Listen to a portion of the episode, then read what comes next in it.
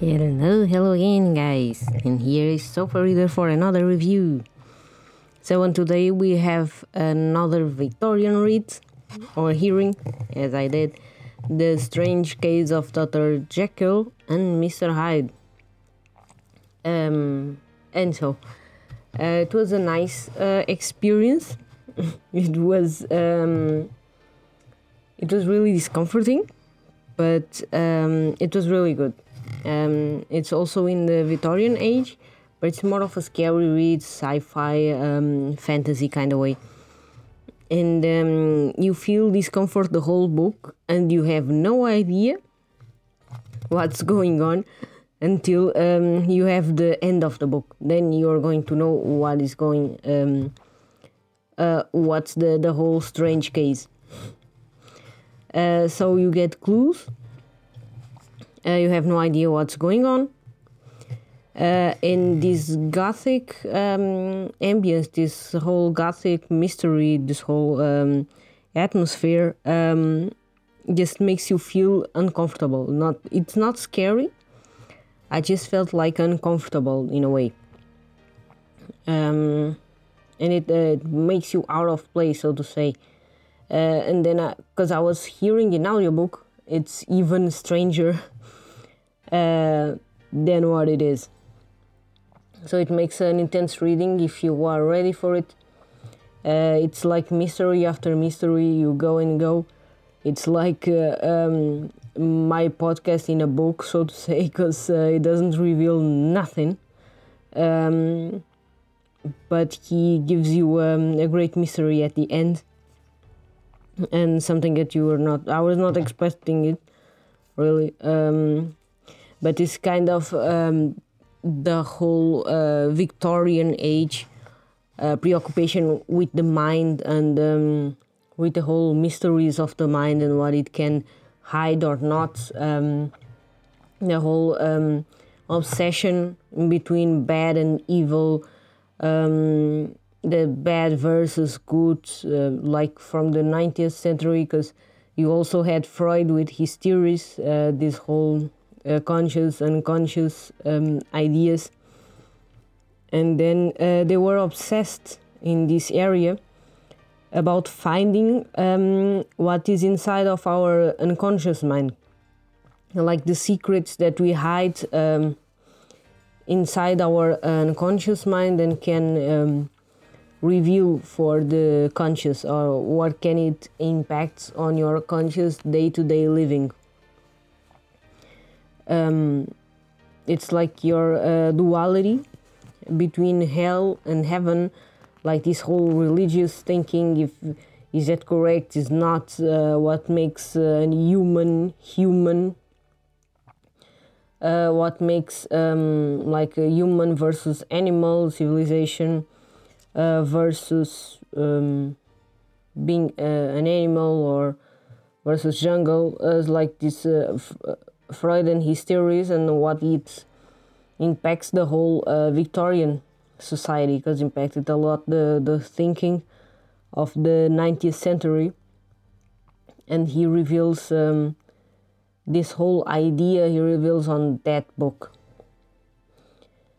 Um, it's like um, the the Freud theories they're like the they banish uh, you need to banish the evil thoughts and um, and whatever stays on your conscious on your unconscious sorry um, can motivate your conscious mind. That was uh, what he was defending. Um, and the whole traumas of the childhood and uh, it can be stored there and can have also an impact on your conscious life but it's not that you notice or that you know what it is uh, like that's why he developed also the um, hypnosis theory, uh, making um, the whole um, uh, these whole theories basis uh, based on that and the whole uh, childhood's impactful stuff uh, to your mind and all that. Um, yeah. that's mostly what the book talks about, and it talks also about society the society uh, Victorian at the time it's like your role in the society. Uh, the division like uh, you start to have more division between like uh, public and private. Uh, you start to have more class division like um, you know that so so called um, social uh, hypocrisy of the Victorian age so to say that we also have today it's like um, you know, respectability uh, versus doing what is right. Um, like you have uh, this whole uh, inward lust and all uh, your nasty behavior so to say and you can't reveal them because uh, um, it's not correct um, to do that. And uh, you you have this conflict on your mind you have the conflict between the bad and good and that is mostly what um, the author talks us about um, in this novel, and is uh, mostly what he wants to say to us. Uh, sure, I'm not going to tell you.